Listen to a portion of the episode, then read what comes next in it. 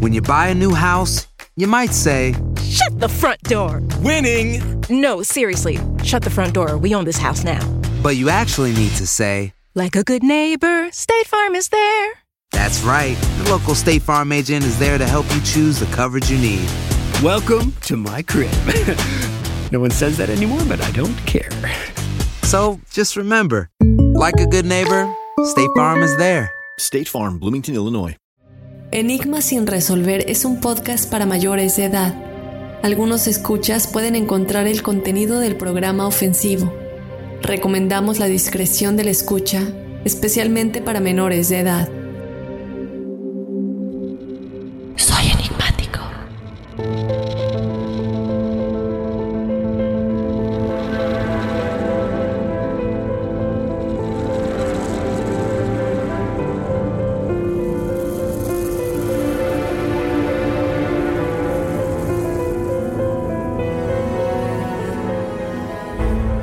Muchas personas han afirmado a lo largo de los años haber sido abducidas por extraterrestres. Y siendo realistas, no hay evidencia tangible de que algún ser humano haya puesto un pie alguna vez en una nave espacial extraterrestre u otra dimensión. Y aunque muchas de estas historias se descartan rápidamente como un engaño absoluto, hay una historia de abducción que se considera universalmente como la historia de abducción extraterrestre más creíble y más famosa y es la de Travis Walton.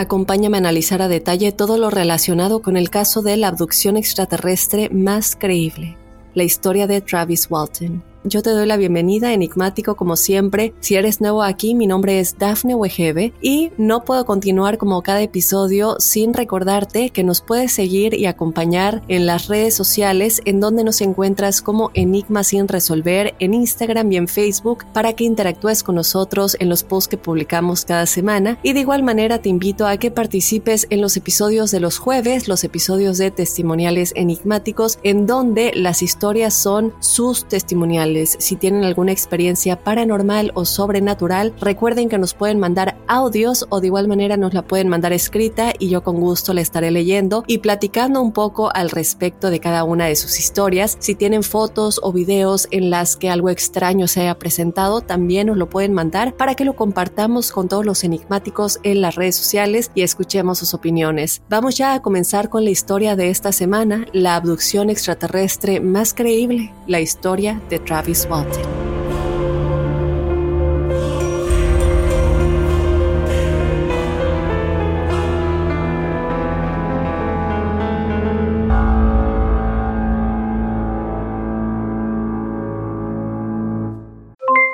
Aloha mamá, ¿dónde andas?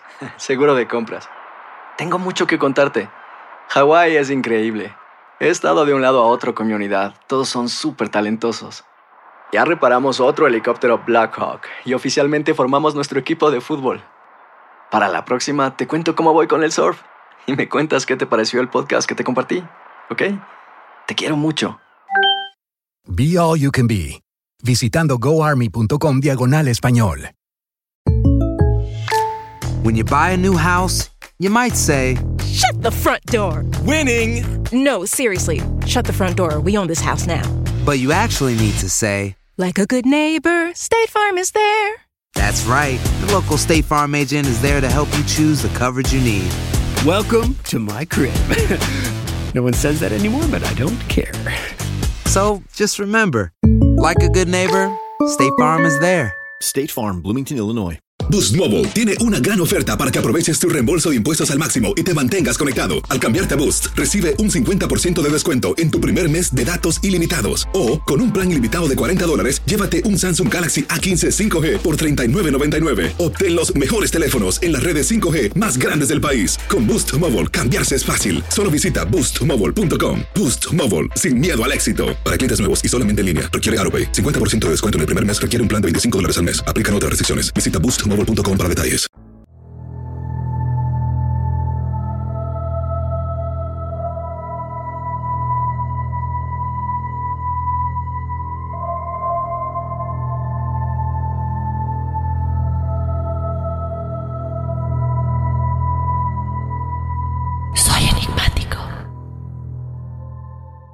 Muy bien, enigmáticos, ¿por qué esta historia eh, se dice que es la más creíble a lo largo de los años y qué es lo que hizo que este caso fuera tan famoso? Bueno, vamos a comenzar explicando que a diferencia de todos los casos de abducción extraterrestre en los que más que nada era el relato de primera mano de las personas que lo habían experimentado, este caso tiene realmente una investigación policial de gran, gran escala tiene 16 pruebas de detectores de mentiras que fueron tomadas a Travis Walton junto con los otros testigos y personas que estaban ahí y que presenciaron lo que sucedió. Entonces tenemos a un grupo de seis personas, siete con Travis, que realmente fueron testigos de esta abducción y se han apegado a su historia a lo largo de los años y han pasado todas las pruebas de detector de mentiras y nunca han cambiado su historia en 40 años pensaríamos tal vez que en algún momento podrían cambiar su historia, o que tal vez en algún momento algunas cosas ya no coincidan tanto. Esto lo vemos en muchos casos, no solamente de abducción extraterrestre, pero también en casos de crimen, ¿no? Muchas veces alguien que se dice o se cree que es inocente o esta persona se alega inocente, cuando da una declaración, luego la cambia o luego ya no coincide con lo que había dicho anteriormente. Y esto en transcurso de meses. En este caso estamos hablando de 40 años en que las historias nunca cambiaron. Y otra cosa que cabe la pena mencionar es que los protagonistas de esa historia fueron objeto de un escrutinio increíble. Eh, quiero decir, básicamente descarriló la mayor parte de sus carreras, de sus vidas, porque fueron etiquetados como locos por creer que un ovni había secuestrado a Travis Walton. Es decir, de alguna manera se hicieron famosos, pero no de una manera positiva, sino de la peor manera. Así que tenemos todos estos elementos que hacen que esta historia parezca bastante creíble. E incluso si esto no fuera una abducción extraterrestre, ¿cómo explicamos las pruebas pasadas del detector de mentiras que hablan de ovnis? ¿Cómo explicamos el hecho de que Travis Walton realmente estuvo desaparecido por cinco días y él no tenía ni idea de dónde estaba, no tenía ni idea de que habían pasado cinco días, para él fueron minutos y lo vamos a explicar más adelante, y también que hubo un esfuerzo de búsqueda completo para encontrar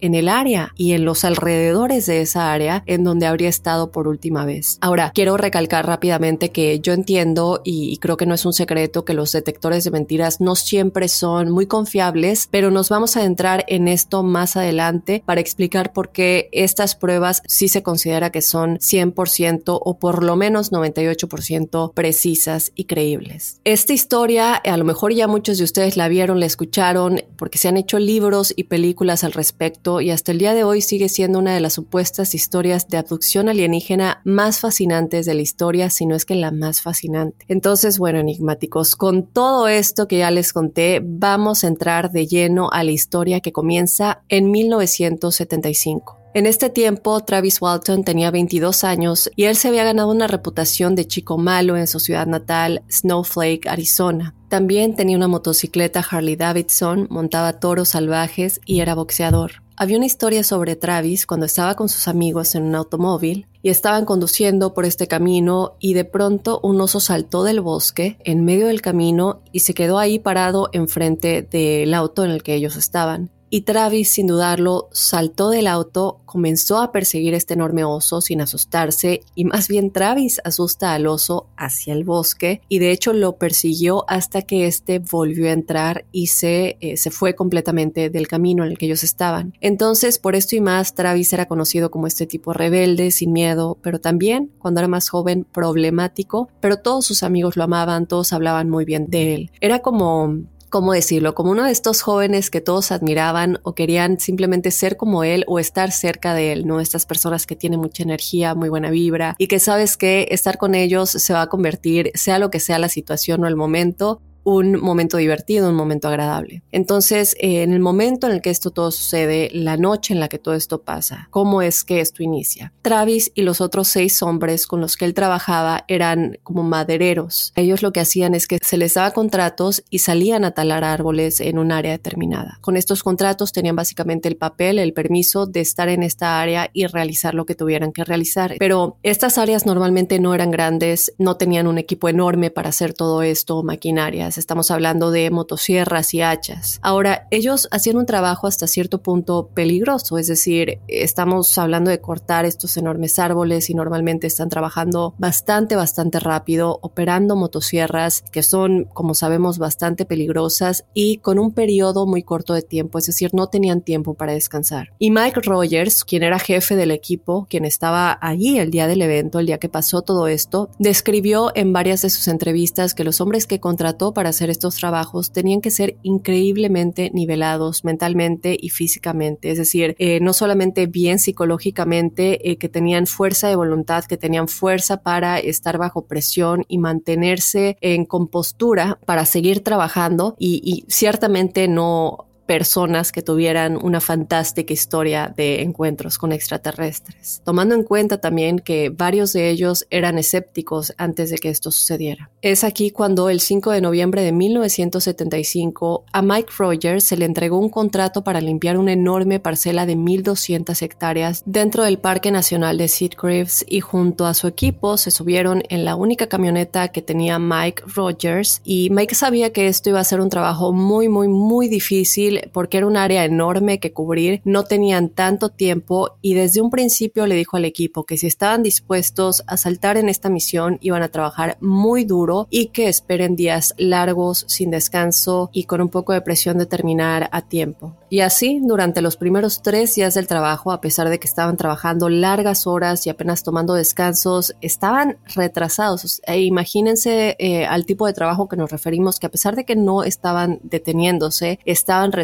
en el tiempo en el que tenían que terminar. Al final del tercer día, es más o menos la tarde noche, han estado trabajando todo el día, todos están totalmente exhaustos y finalmente terminan y todos se suben a la camioneta de Mike, los siete, estamos hablando de que son siete incluyendo a Travis, y comienzan a conducir por la carretera de acceso de regreso para irse a descansar por la noche. Ahora, mientras ellos conducen, en realidad no están platicando sobre el trabajo, están platicando de otras cosas, sobre lo que van a hacer esa noche, descansar, aprovechar que por fin pueden tener un momento de descanso. Y así mientras están conduciendo por la carretera y platicando, cabe recalcar que están en un área muy, muy boscosa. Ellos miran a la derecha y de pronto se dan cuenta que hay unas luces en el bosque.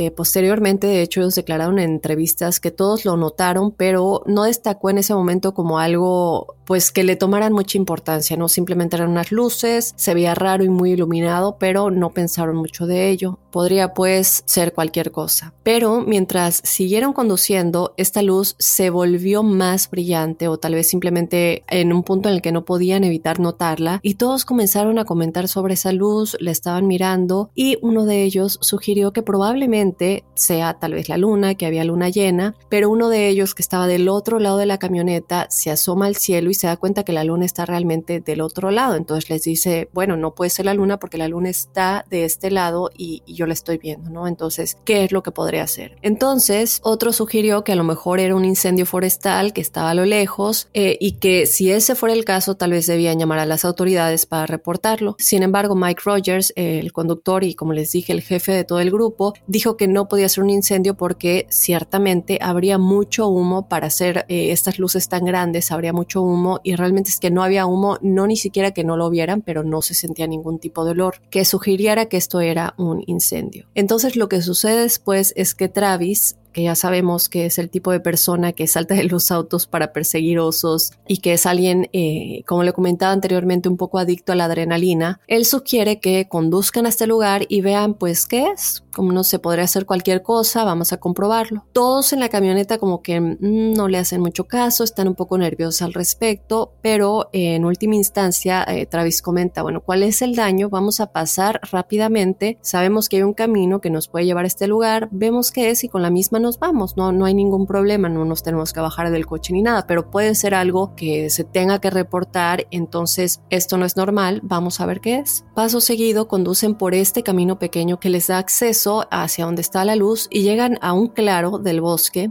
donde se ven estas luces y están asombrados por lo que ven enigmáticos. Eh, como les dije, todos pasaron por el polígrafo por separado sobre lo que vieron cuando llegaron a este claro y cada uno de ellos describió lo mismo con detalles que es que vieron esa nave en forma de disco con lo que parecían paneles de luces en la parte inferior flotando en el bosque, tal vez 50, 100 pies del suelo es lo que describieron, sin girar ni nada, simplemente flotando esta nave suspendida en el aire y todo el grupo se quedó completamente sorprendido y de hecho en varias de sus entrevistas posteriores en programas de televisión y libros dirían que lo que les llamó más la atención fue el hecho de que esta cosa estaba básicamente desafiando la gravedad no se movía, simplemente flotaba en el aire. Y estando ya justamente enfrente de la nave y uno de ellos de hecho comentó en las entrevistas que él construía casas y era un tipo que sabía realmente lo que estaba haciendo y comenzó a hablar sobre el marco estructural de esta nave y se podía ver que había una ingeniería realmente impresionante en la parte inferior de esta nave que nunca había visto en todos los trabajos que él había realizado anteriormente y en los que había estado involucrado. Entonces están mirando a esta nave y Travis está tan emocionado que bueno, decide deciden acercarse un poco más a la nave, están completamente estupefactos por lo que están viendo y Travis, aunque también está sorprendido, comienza a caminar hacia la nave. Sale de la camioneta,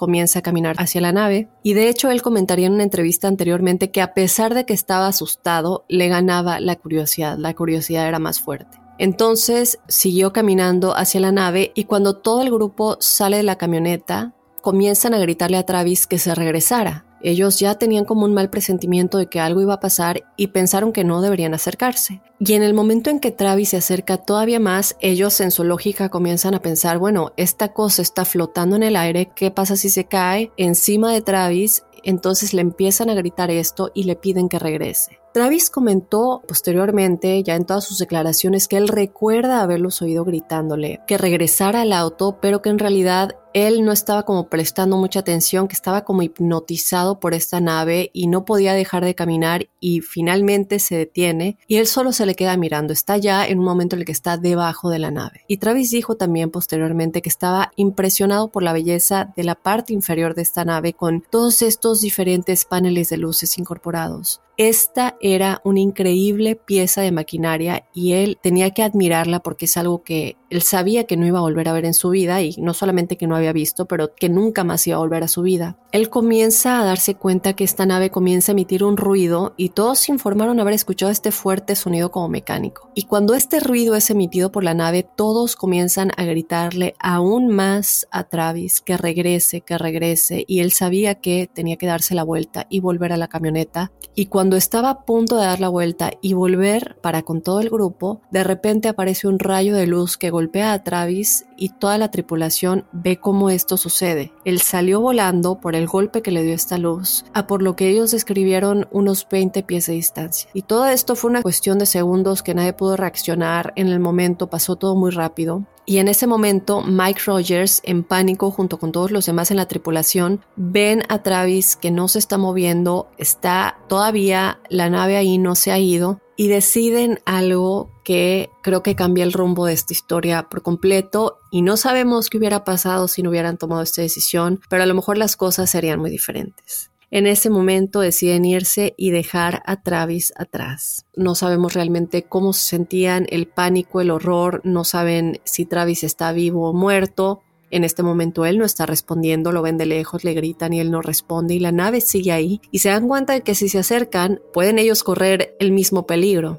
Entonces se suben a la camioneta y deciden irse. Ellos dicen que no podían pensar claramente, acaban de ver cómo algo le disparaba y literalmente salió volando. Entonces ellos están llorando, están histéricos en la camioneta, Mike está manejando, no puede manejar claramente Comienzan a alejarse hasta que finalmente Mike pisa el freno, se detiene y le dice a todos que tienen que volver por Travis. Dijo, yo entiendo que estamos asustados, si quieren quedarse aquí a esperarme, lo entiendo, pueden bajarse de la camioneta, pero yo voy a regresar por Travis. Y en ese momento todos piensan, bueno, no saben qué hacer, no quieren ser mala onda y decir, bueno, no regresemos, pero también piensan que por otro lado quedarse ahí en medio de la nada sin la camioneta, que es la única protección que pueden tener de algo, pues eh, mejor regresamos con él, ¿no? Por lo menos nos podemos quedar dentro de la camioneta. Deciden regresar con Mike a buscar a Travis. ¿Cuál es su sorpresa? Que cuando regresan se encuentran con que Travis ya no está ahí, las luces ya no están ahí y no saben realmente qué es lo que sucedió. Todos están en estado todavía aún de shock porque ahora se sienten culpables de que a lo mejor Travis desapareció por su culpa. ¿Qué le pudo haber pasado? Estaba aquí hace un momento inconsciente, se levantó y comenzó a caminar, está perdido, no saben qué pensar. Comienzan a gritar por Travis, están corriendo por el bosque. Travis, ¿dónde estás? Buscando sus huellas, a ver si las pueden seguir por algún lado. No hay ningún rastro de él, no hay huellas. Por uno por otra, después de haber buscado en todo el área o en el área cercana, que no podría realmente haber ido muy lejos, pues no está ahí, no lo encuentran y deciden que tienen que decírselo a la policía.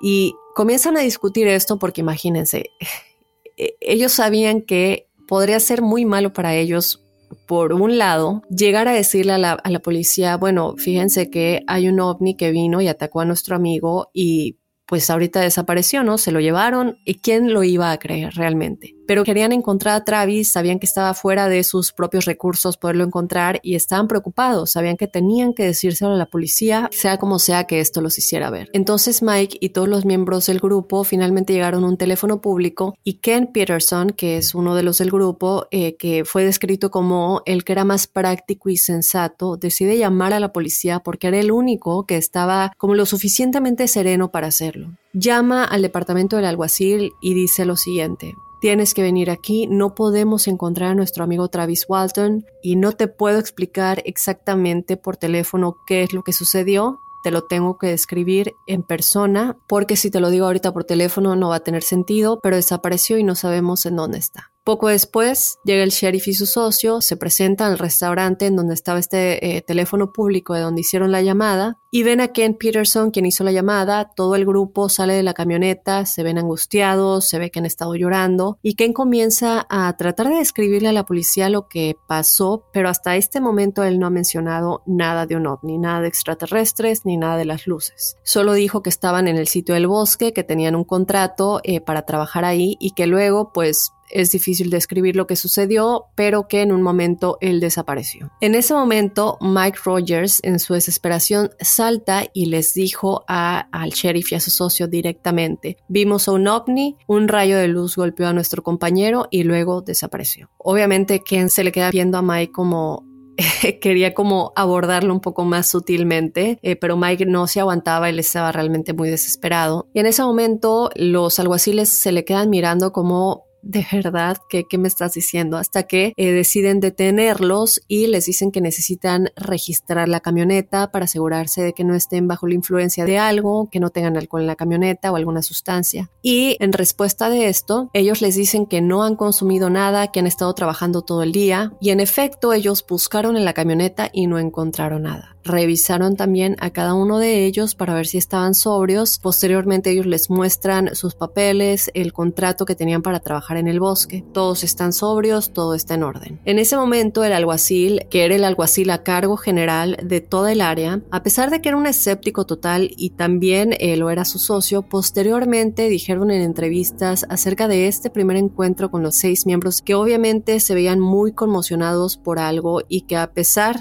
de que no lo creían tendrían que haber sido muy buenos actores para tener esa actitud. En este momento lo que el sheriff creía era que estaban creando obviamente un engaño compagnons para encubrir un crimen real. Creía que habían dañado a Travis de alguna manera, que estaban usando un ovni para encubrirlo, que lo único que estaban haciendo bien era actuar bien asustados. Ahora, yo aquí me puse a pensar, a pesar de que uno puede llegar a pensar, bueno, ¿quién les va a creer lo de los ovnis? Yo creo que si nos ponemos a pensar un poco más lógicamente, sería muy tonto para un asesino o alguien que le hubiera hecho daño a alguien, hubiera actuado eh, para que alguien más desapareciera. No me parece como muy lógico ir con la historia de un ovni a la policía, ¿no? Alguien más simplemente se iría, diría que no estuvo en la zona. No sé otra cosa, es realmente muy raro que un criminal ponga un ovni como encubrimiento de que algo hubiera pasado. Para empezar, creo que es bastante lógico que son seis personas que los seis tengan que estar de acuerdo en usar una historia que saben que nadie les creería y que únicamente los haría ver mal y peor tal vez. Y que en efecto así fue para muchos que hasta el día de hoy no creen en esa historia, a pesar de todas las pruebas. No sabemos realmente cómo es la situación y cómo cada uno de nosotros actuaría en un momento como estos. ¿Qué pasa? Un par de horas después el sol comienza a salir porque ya era muy tarde cuando sucedió todo esto comienza a ser de mañana y el sheriff y su compañero han organizado este gran esfuerzo de búsqueda en el bosque donde Travis había desaparecido y los miembros del grupo también están ahí. Apareció luego también un grupo de voluntarios y comenzaron a recorrer el área con perros y grandes equipos de búsqueda, comenzaron a buscar por todas partes. Sin embargo, no ve nada, no hay señal de Travis y mientras todo esto sucede, el sheriff Coplin y su compañero han comenzado a acercarse a Mike Rogers y al resto del equipo les dicen, mire, ¿sabes qué? Pues ya saben lo que normalmente hace la policía. Si nos dices la verdad, a lo mejor te podemos ayudar, si son honestos con nosotros y simplemente nos dicen en dónde está el cuerpo de Travis, las consecuencias no van a ser tan malas y si no nos dicen la verdad, de todas maneras eh, vamos a tener que actuar en contra de ustedes y van a enfrentar serias repercusiones porque no puedes decir que los extraterrestres hicieron esto porque no hay pruebas y solamente tenemos el propio testimonio de ustedes, no podemos comprobarlo de ninguna manera y Travis no está aquí como para verificar que esto es verdad. Todo el grupo comienza realmente a preocuparse ya en este punto, no solamente por Travis,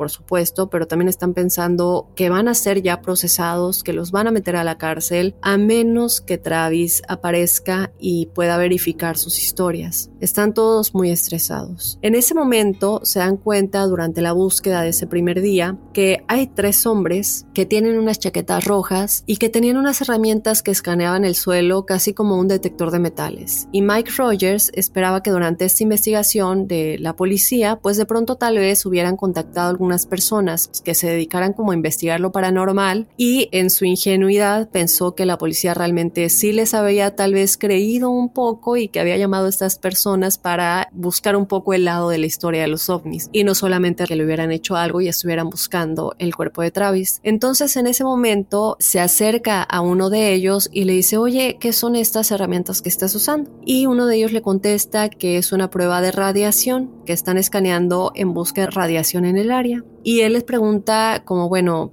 ¿qué, grupo está con ustedes? Vienen con el departamento del sheriff y él no le contesta realmente a esa pregunta, simplemente dicen, pues solamente estamos comprobando la radiación en el área, es simplemente lo que hacemos. Y Mike en ese momento ve una oportunidad porque cuando esa nave emitió ese rayo de luz que eh, finalmente golpeó a Travis, asumió que todo esto habría tenido algún tipo de radioactividad que había tenido que dejar en ellos, en sus ropas. Pero en ese momento Mike recuerda que en el momento después de que llamaron al sheriff para que se empiece a realizar la búsqueda, lamentablemente todos después de estar todo el día trabajando y antes de regresar fueron a cambiarse a sus casas. Él se da cuenta que no tienen la ropa para comprobar que a lo mejor podrían tener restos de radiación en, sus ropas. Pero hay otra cosa que recuerda a Travis, que todavía tenían sus cascos en la parte trasera de la camioneta y que habían estado ahí todo el tiempo y habrían también sido potencialmente expuestos a lo que sea que estaba en la nave. Así que trajo uno de los cascos a, estas, estos tres hombres que tenían estas chaquetas rojas uno de ellos escanea el casco y el indicador se vuelve completamente radiactivo y este muchacho con la chaqueta roja mira a Mike y baja la mirada al casco y vuelve a mirar a Mike y está como evaluando, ¿no? ¿Cuál va a ser su reacción? En ese momento se dan cuenta que él está muy sorprendido y llama a los otros dos hombres que también tienen la misma chaqueta roja, es como un uniforme, me imagino, y les dice que por favor usen sus propias herramientas para escanear los cascos. Y en efecto, todos tuvieron el mismo resultado.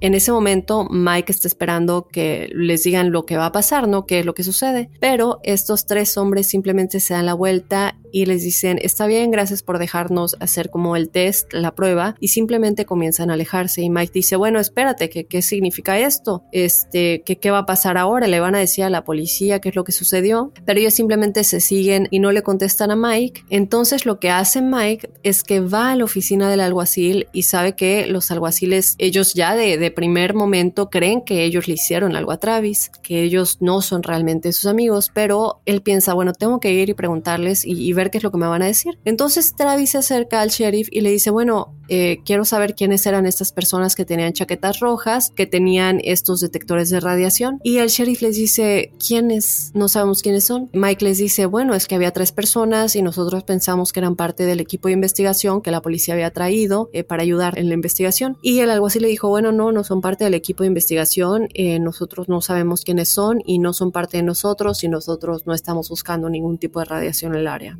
Simplemente estamos buscando el cuerpo de Travis porque sabemos que ustedes le hicieron algo. En ese momento Mike se da cuenta que no tiene caso seguir intentando convencer al, sheriff, pero no puede encontrar a los tres hombres ni tampoco entienden por qué se fueron sin dar ninguna explicación. Entonces, después de esta búsqueda que se prolongó durante un par de días, no se encontró nada, no hubo señales de Travis, la ciudad realmente se volvió completamente en contra de estos seis hombres que estaban trabajando con Travis y todos creían que le habían hecho algo Travis, que, que, lo habían asesinado o que había un juego sucio por ahí, no creían para nada lo de los ovnis. Y esto es todavía antes de que la historia explotara y se volviera nacional, porque después esto se volvió obviamente famoso a nivel mundial y son muchas las personas que se volvieron en contra de ellos. En ese momento se reporta a Travis como un caso de persona desaparecida, comienza a salir en las noticias para que lo vea con su foto, su descripción, en donde se le vio por última vez y todo esto se está tratando como un crimen. Ahora, los medios nacionales e internacionales obviamente cubren la historia, se convirtió en una historia viral en todo el mundo, como les acabo de decir, y los medios de comunicación estaban inundando al departamento del alguacil con solicitudes de más información sobre esta historia, querían entrevistar a los miembros del grupo porque imagínense, tienes los dos lados, puede ser un crimen, está desaparecido, lo habrán matado, pero ahora están diciendo que fueron los extraterrestres, esto es un hit para la televisión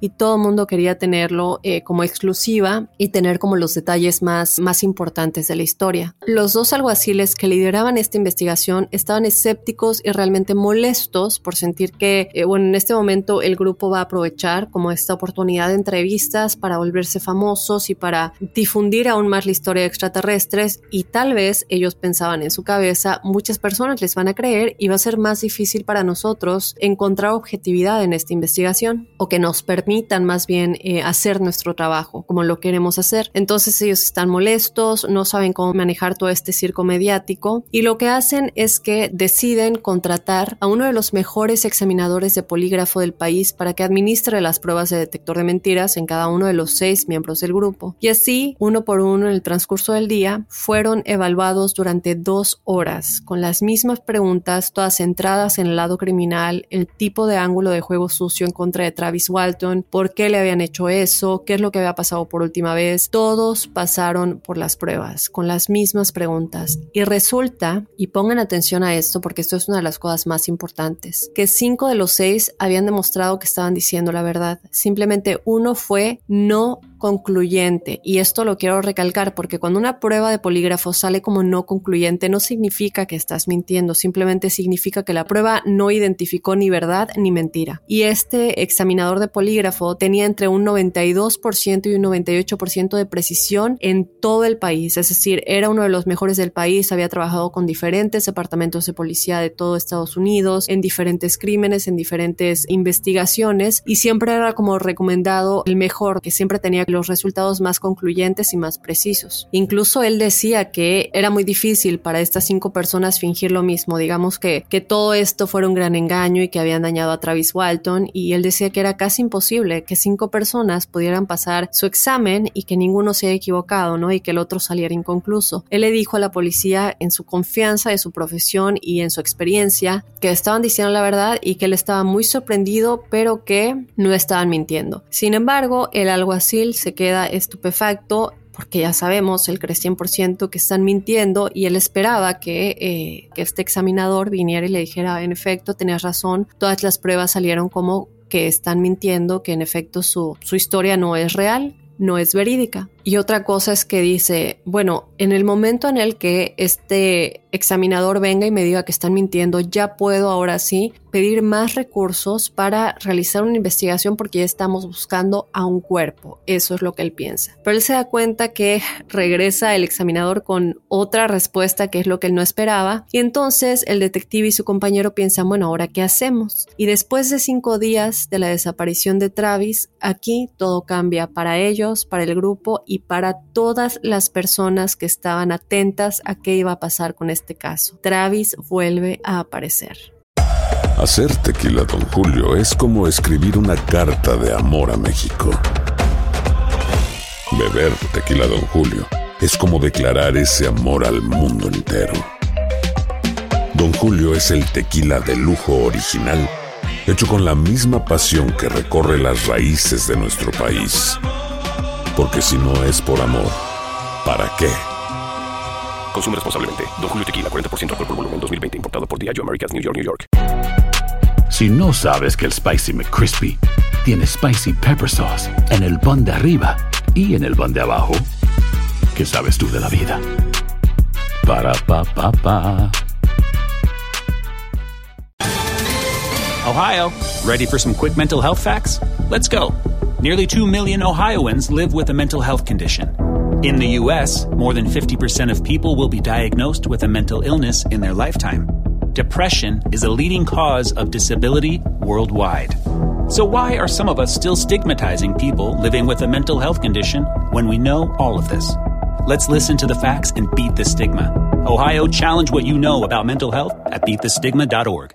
Durante numerosas entrevistas, Travis dijo que recuerda despertarse en una carretera y que no reconoció en dónde estaba. Pero era de noche, estaba lloviendo y sintió como una luz muy brillante sobre él. Y así, mientras se recostaba, giró su cabeza para mirar al cielo y ve lo que parece ser la parte inferior de esta nave, porque recordó lo, impresionado que estaba por la belleza del tipo de, de ingeniería que les había comentado anteriormente debajo de esta nave. Y lo que él se da cuenta en ese momento que su visión no era muy buena, que estaba como muy borroso todo, pero que estaba bastante seguro de lo que estaba mirando. Y luego se da cuenta que esta nave vuela hacia el cielo y desaparece. Él se queda en la oscuridad total, en un camino, en algún lugar que no conoce, y recuerda ponerse de pie y sentirse muy débil, agotado, muy deshidratado, y él simplemente tenía que llegar a la civilización, bueno, él siente que tiene que ir en una dirección y encontrar a alguien que pudiera ayudarlo porque estaba muy débil en su pensamiento, decía, voy a morir si no encuentro a alguien que pueda ayudarme. Entonces él, a pesar de que está muy débil, muy deshidratado y muy confundido, reúne fuerzas y comienza a tambalearse por el camino y finalmente a través de eh, toda esta confusión se cuenta que ha llegado una parada de descanso y como algunos de ustedes sabrán, las paradas de descanso tienen normalmente teléfonos públicos. Entonces él va al teléfono público, termina llamando a su hermano y su hermano evidentemente no puede creer que está hablando con Travis. Todo este tiempo la investigación se ha estado tratando como una investigación criminal y él confiesa que él pensaba que Travis ya estaba muerto en ese momento. Entonces no cree que era Travis, cree que alguien le está jugando una broma, pero Travis le dijo una y otra vez, soy yo, soy yo, no sé qué pasó, necesito que vengas por mí. Entonces su hermano le dice, ¿en dónde estás? Travis le explica que está en esta parada de descanso cercana donde él estaba trabajando y cuando su hermano lo recoge, Travis dice que creía que solamente habían pasado unos minutos desde el incidente y desde que vio a, a todo el grupo, que no tenía ni idea de que había sido secuestrado, que esto para él era como si simplemente hubieran sido unos minutos y su hermano le pregunta, ¿en dónde has estado? Hemos estado súper preocupados por ti durante los últimos días y has estado desaparecido, estás en las noticias y Travis no lo puede creer, él está en estado de shock, no sabe lo que está pasando, no sabe por qué para él han sido minutos mientras que para ellos han sido días. Y estaba, como les digo, en un estado completamente catatónico en el que su hermano simplemente preguntó un par de veces qué es lo que pasó, Travis no podía responder, también siento yo que en este momento los dos se sienten, yo no te puedo contestar, y el otro quiere respuestas, pero también siento que el hermano debió haber sido un poco más prudente al ver que Travis está en tal estado de shock, está confundido, le está diciendo que para él han sido minutos, mientras que para ellos han sido días, y esto es algo que nosotros sabemos que el tiempo funciona completamente diferente en el espacio como funciona aquí, y no sabemos hasta dónde se lo llevaron. Entonces el hermano en su confusión sigue tratando de presionar a Travis, pero evidentemente se da cuenta que no va a conseguir nada y le dice, ¿sabes qué? Te voy a llevar a un hospital porque francamente hay un gran circo mediático y en el momento en el que se enteren que estás de regreso va a volverse todo un caos. Quiero asegurarme de que te atiendan primero. Así que manejan hasta Phoenix, Arizona, lo lleva al hospital más cercano de ahí y le pide a los médicos que por favor sean muy discretos, que no digan quién es y que por favor lo, lo ayuden, ¿no? Que le hagan un examen. Y entonces el médico está examinando a Travis, le dice al hermano está desnutrido, está cansado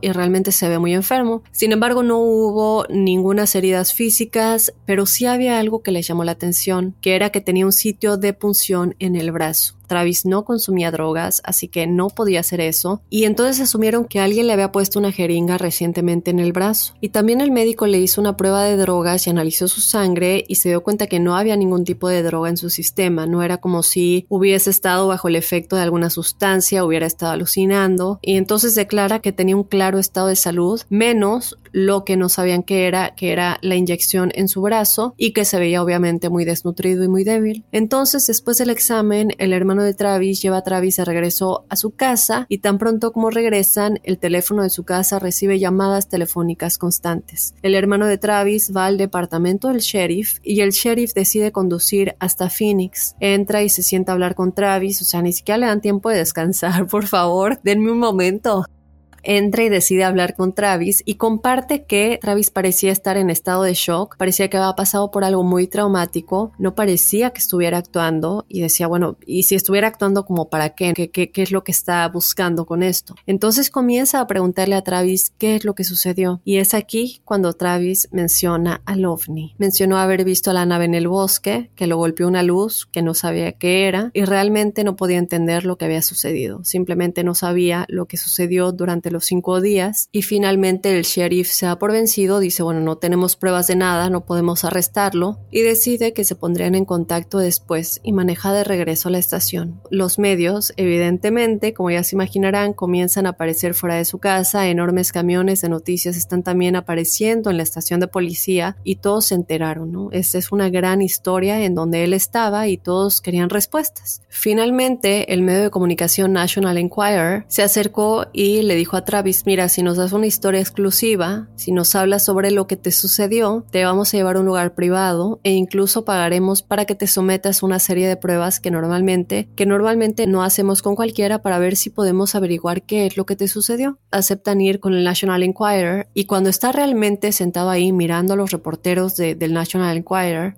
él de pronto tiene un tiempo para tal vez dejar que su memoria recuerde algo sobre lo que había sucedido y está teniendo como destellos de memorias de lo que sucedió durante esos cinco días porque inicialmente todo lo que podía recordar era ver la nave y luego estar en el camino cinco días después y estar confundido y, no saber qué pasó, no saber qué había pasado tanto tiempo. Y así cuando se sienta con la gente del National Enquirer comienza a recordar lo que realmente sucedió durante esos cinco días. Y esto es lo que dijo que sucedió. Dijo que recuerda salir de la camioneta y caminar hacia la nave y recuerda que los miembros del grupo con el que estaba trabajando le empezaron a gritar que regresara, que él sabía que le estaban gritando que volviera, que los estaba escuchando, pero que no podía dejar de mirar la nave, que estaba como hipnotizado. Luego, cuando estaba a punto de dar la vuelta y regresar, la nave comenzó a moverse y que comenzó a producir un sonido fuerte y espeluznante. Y antes de que tuviera la oportunidad de volver a la camioneta, es golpeado por un rayo de luz. Luego recuerda estar en presencia de unos como médicos de laboratorio cubiertos en blanco y con como máscaras y él está como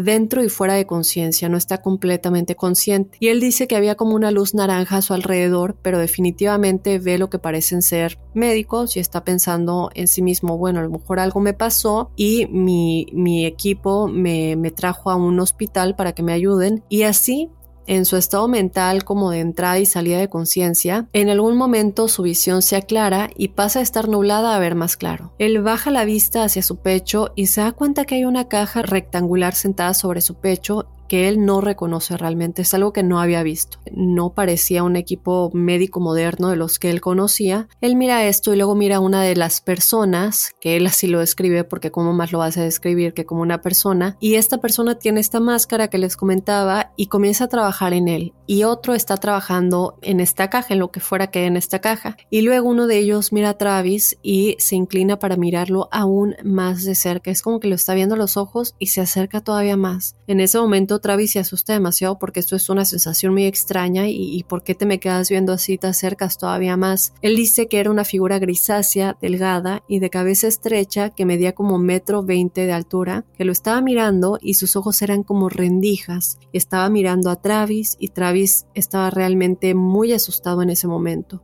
Él decide empujar todo lo que estaba a su alrededor, se arranca lo que fuera que estuviera unido a él y se cae de la mesa en la que estaba se da cuenta de que está en una habitación bastante pequeña y que hay tres de estas criaturas como humanoides en la habitación con él. Él toma el instrumento más grande que se puede ver al lado de la mesa en la que estaba acostado. No sabía lo que era, pero él piensa, con esto me puedo defender. Comienza a agitarse mucho, comienza a gritar que lo dejen en paz, que se alejaran de él. Está tratando, a, no sé, darle sentido a todo lo que está mirando. En ese momento las tres figuras comienzan a caminar más y más cerca de él y realmente se le quedan mirando tratando como de estudiarlo un poco. Para mí en este momento tal vez están tratando como de no sé, porque él también dijo posteriormente que ellos se comunicaban telepáticamente con él, entonces tal vez en este momento están como de transmitirle algún mensaje y tratar de entender qué es lo que él está sintiendo, y porque él también dijo posteriormente que él siente que no querían hacerle daño, que, que, que él sabe que no querían hacerle daño, a pesar de que él estaba muy asustado y después como que ya lo entiendan. Entonces en ese momento llegan hasta él y cuando él está a punto de golpear a uno de ellos, simplemente se dan la vuelta abruptamente, salen de la habitación y lo dejan solo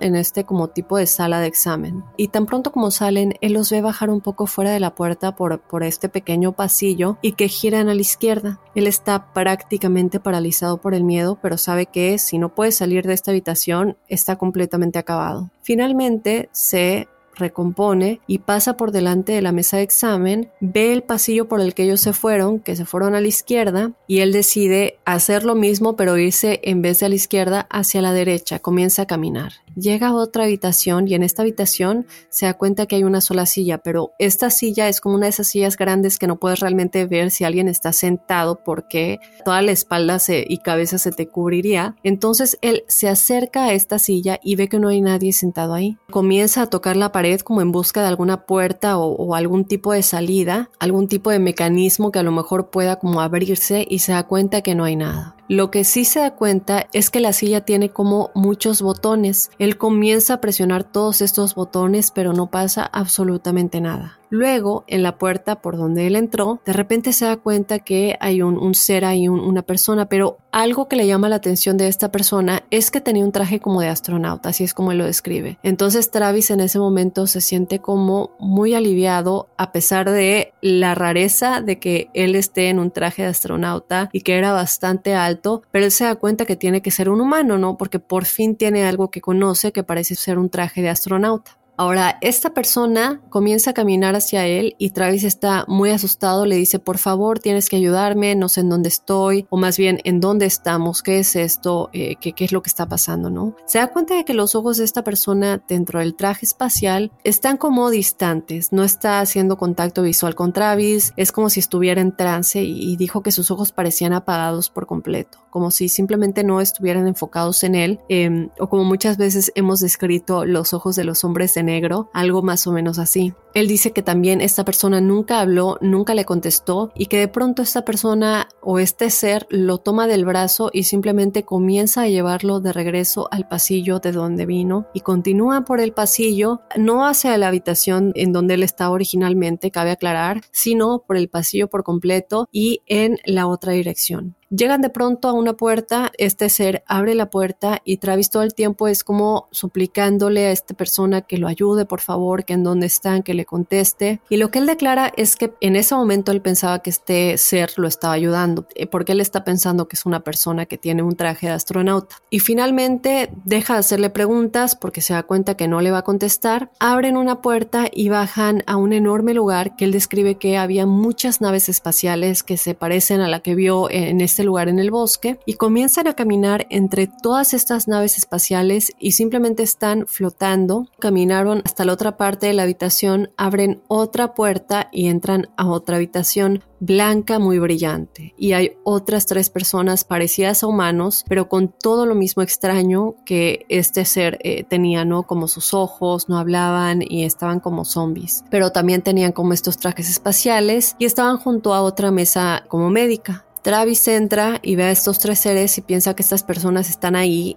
para ayudarlo de nueva cuenta, que a lo mejor ellos sí saben qué es lo que está pasando, que le van a explicar que no hay nada extraño. Y el tipo que lo había traído ahí continúa llevándolo hacia los otros tres seres, lo recogen y lo ponen sobre la mesa. Él se da cuenta que algo está mal, comienza a resistirse porque no sabe lo que está pasando, no le están hablando, no le están explicando nada, lo obligan a sentarse en esta mesa y él en este momento se da cuenta que ya se comienza a sentir muy, muy débil. ¿Qué pasa? Le ponen una máscara de gas en la cara y se desmaya. Y su siguiente recuerdo después de esto es que cuando él se despertó en el bosque y tenía la luz sobre él, que se fue volando y tuvo que correr hacia el teléfono público para llamar a su hermano. Travis, cabe recalcar, no fue de inmediato a hablar con los miembros de la tripulación, bueno, del grupo que estaban ahí esa noche. Y le tomó bastante tiempo, me imagino que era un poco difícil como hablar con las personas que no tuvieron que vivir esto contigo. Y también porque, bueno, tenía mil cosas, está confundido todavía, está como tratando de entender, tiene a toda la prensa fuera de su casa, la policía quería hablar con él todo el tiempo, están pasando muchísimas cosas. Pero eventualmente sí se reúne con los otros seis miembros del grupo y todos se encontraron en la casa de Mike Rogers, se recuerdan, eh, este, el jefe del equipo, y comienzan a platicar, eh, le, dicen, por favor, tienes que decirnos qué es lo que pasó, ellos le explican lo que vieron desde su perspectiva, que lo vieron caminar, que le empezaron a gritar y que en ese momento un rayo de luz eh, lo disparó y que no sabían qué hacer, que se fueron y que cuando regresaron él ya no estaba que pasaron nuevamente cinco días buscándolo y que se estaba tratando como un crimen. En ese momento, Travis cuenta la historia todos obviamente le creen porque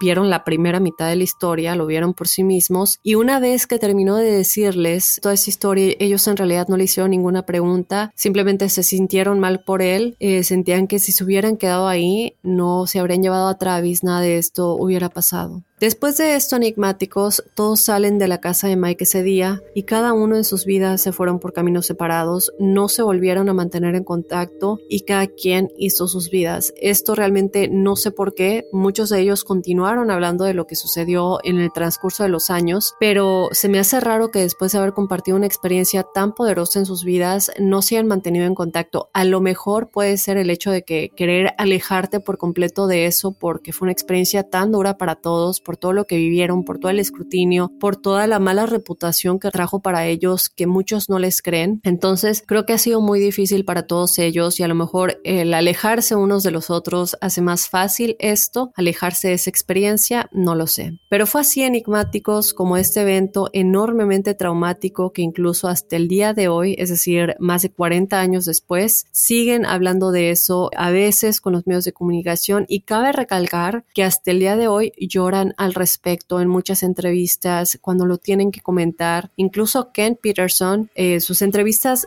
realmente es que son particularmente llamativas porque cuando él habla de eso, él dice, hasta el día de hoy tengo miedo de mirar por la ventana porque tengo miedo de que, no se voy a ver una nave espacial, se pone a llorar cuando habla de eso. Es decir, eh, tuvo un profundo impacto en no solamente Travis, pero también en los otros seis hombres que, como les dije, vivieron y vieron la primera mitad de la historia y todo lo que tuvieron que vivir después de que Travis desapareció, que fueron acusados, que los estaban investigando, que nadie les creía. Y cabe recalcar que algunos de ellos realmente es que no les fue muy bien en la vida enigmáticos. Toda esta historia arruinó su credibilidad. Buscar trabajo era muy, muy difícil para ellos. ¿Quién los iba a querer contratar con todo esto que estaba pasando y con toda esta historia? Tener amigos realmente, muchos se alejaron de, de sus amigos muchos otros tuvieron que terminar sus relaciones románticas, incluso uno de ellos, su propia familia básicamente se alejó completamente de él porque se sentían muy avergonzados por toda esta historia, ellos no le creían para nada, para ellos él estaba mintiendo y decían no te queremos más como parte de la familia, abandonándolo por completo. Qué difícil debe ser esto. Entonces muchos se preguntan si esto fuera un engaño, ¿con qué fin? Es decir, ¿qué sacaron de esto? Absolutamente nada. Dañó sus vidas por completo. En el lapso de 40 años, pruebas de detección de mentiras realizadas, todas las pasaron y solamente en una de ellas que les digo que se quedó como inconclusa, que fue una de las primeras. Y realmente es que Todavía después de estos, de tantos años que han pasado, se les han hecho pruebas de detectores de mentiras, de polígrafos más recientemente y siguen saliendo positivas, es decir, que están diciendo la verdad. ¿Con qué motivo Travis desaparecería durante cinco días? A pesar de que sí, evidentemente hay cosas que se han sacado a la luz como libros y programas de televisión, ninguno de ellos es rico, ninguno de ellos ha sacado mayor nada por parte de esto más que mayormente cosas negativas. Entonces, enigmáticos, yo realmente no sé qué es lo que ustedes vayan a pensar al respecto. Siguen habiendo muchas personas que no creen en esta historia, pero yo quiero saber de qué lado están ustedes. Entonces, como siempre, me encantaría saber qué es lo que piensan, cómo se sienten al respecto de esta historia. ¿Creen que fue un engaño? ¿Creen que sí fue una abducción alienígena? O tal vez otra cosa. Déjenme saber qué es lo que opinan. Ya saben, síganos en las redes sociales. Nos encuentran como Enigmas sin resolver en Instagram y en Facebook. Muchas historias que hemos tocado con respecto a alienígenas, con respecto al espacio, con respecto a qué es realmente lo que quieren, cómo nos estudian, cómo se comunican. La mayor parte de los investigadores, eh, los más avanzados que se han podido comunicar de manera telepática con los extraterrestres, Dicen que ellos no quieren hacer contacto con nosotros de manera directa porque saben que no estamos preparados y no quieren un enfrentamiento porque saben que los gobiernos de este mundo no buscan paz. Mencionan mucho a la Federación Galáctica de la Luz y muchas de estas personas dicen tenemos que llegar a un punto en el que la mayoría de la gente tiene que entender que no nos quieren hacer daño, que ellos son mucho más avanzados y que realmente si quisieran atacarnos ya lo hubieran hecho. Ellos tienen muchísima más eh, tecnología, están muchísimo más avanzados y lo que quieren es paz con nosotros, quieren que seamos parte de esta gran paz universal, todos los que son parte de la Federación Galáctica de la Luz. Les recomiendo mucho, creo que ya les he comentado el documental Close Encounters of the Fifth Kind, que es Encuentros cercanos del quinto tipo. Vean este documental y sigan por favor al doctor Steven Greer, que ha tenido contactos increíbles con seres de otros planetas, de otras galaxias. Él tiene tantas pruebas, tantos testimonios, tantos estudios que ha realizado. Él, de hecho, ha tenido contacto directo con la CIA, lo han amenazado muchas veces que tiene que detenerse en todo lo que está publicando. Síganlo por favor, Steven Greer. Él ha puesto muchísima información afuera que es información clasificada documentos clasificados, que son documentos desde luego a los cuales nosotros no deberíamos tener acceso, pero él quiere que nosotros sepamos de esto, él quiere que sepamos realmente cómo debemos comunicarnos con ellos, que son nuestros hermanos, y él de hecho es el fundador del Centro de Estudios de Inteligencia Extraterrestre y tiene tantas cosas que bueno, creo que habría que hacer un episodio aparte de todo lo que Steven Greer ha, ha hecho, todo lo que ha descubierto y de qué manera realmente nosotros nos podemos comunicar con ellos. Es como cuando llamamos a nuestros ángeles, es algo similar, él dice que todo es por medio del pensamiento y, creo que sí valdría la pena hacer eh, un episodio específico para, para platicar de él y todo lo que dice. Pero vean este documental porque él habla mucho de eso en, ese, en este documental. En una de las partes casi se pone a llorar él tratando de explicar todo lo que ha vivido, tratando de sacar a la luz todo esto. Entonces vean el documental Close Encounters of the Fifth Kind, eh, Encuentros cercanos del quinto tipo. Yo lo vi en Amazon, si no me equivoco, en Amazon Prime. Entonces, por favor, por favor, vean se los recomiendo muchísimo. Y pues nada, enigmáticos, de esta manera vamos a terminar el episodio de esta semana. Como siempre, me quedo esperando sus comentarios y de nueva cuenta los invito a que sean parte del episodio de los jueves, los testimoniales enigmáticos que no se pueden perder. Nos pueden mandar su historia a enigmas.univision.net. Muchas veces nos escriben, quiero contar mi historia, ¿cómo le hago? Y así lo hacen, mandarnos su audio si lo quieren contar de propia voz. Solo les pedimos que no se pasen de 5, 5.30 minutos. Y creo que ya no tengo más para ustedes esta semana enigmáticos. Los espero el jueves con los testimoniales enigmáticos y desde luego el próximo lunes con otro enigma sin resolver. Soy enigmático.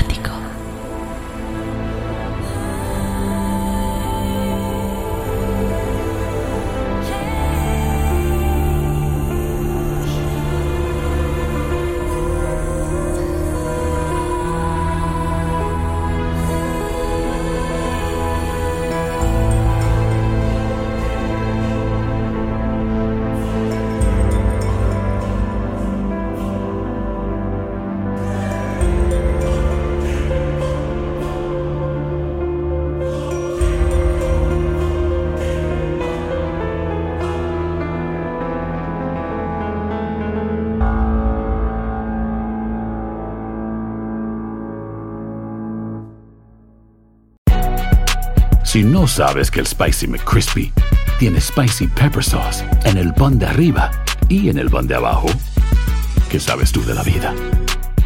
Para, pa, pa, pa.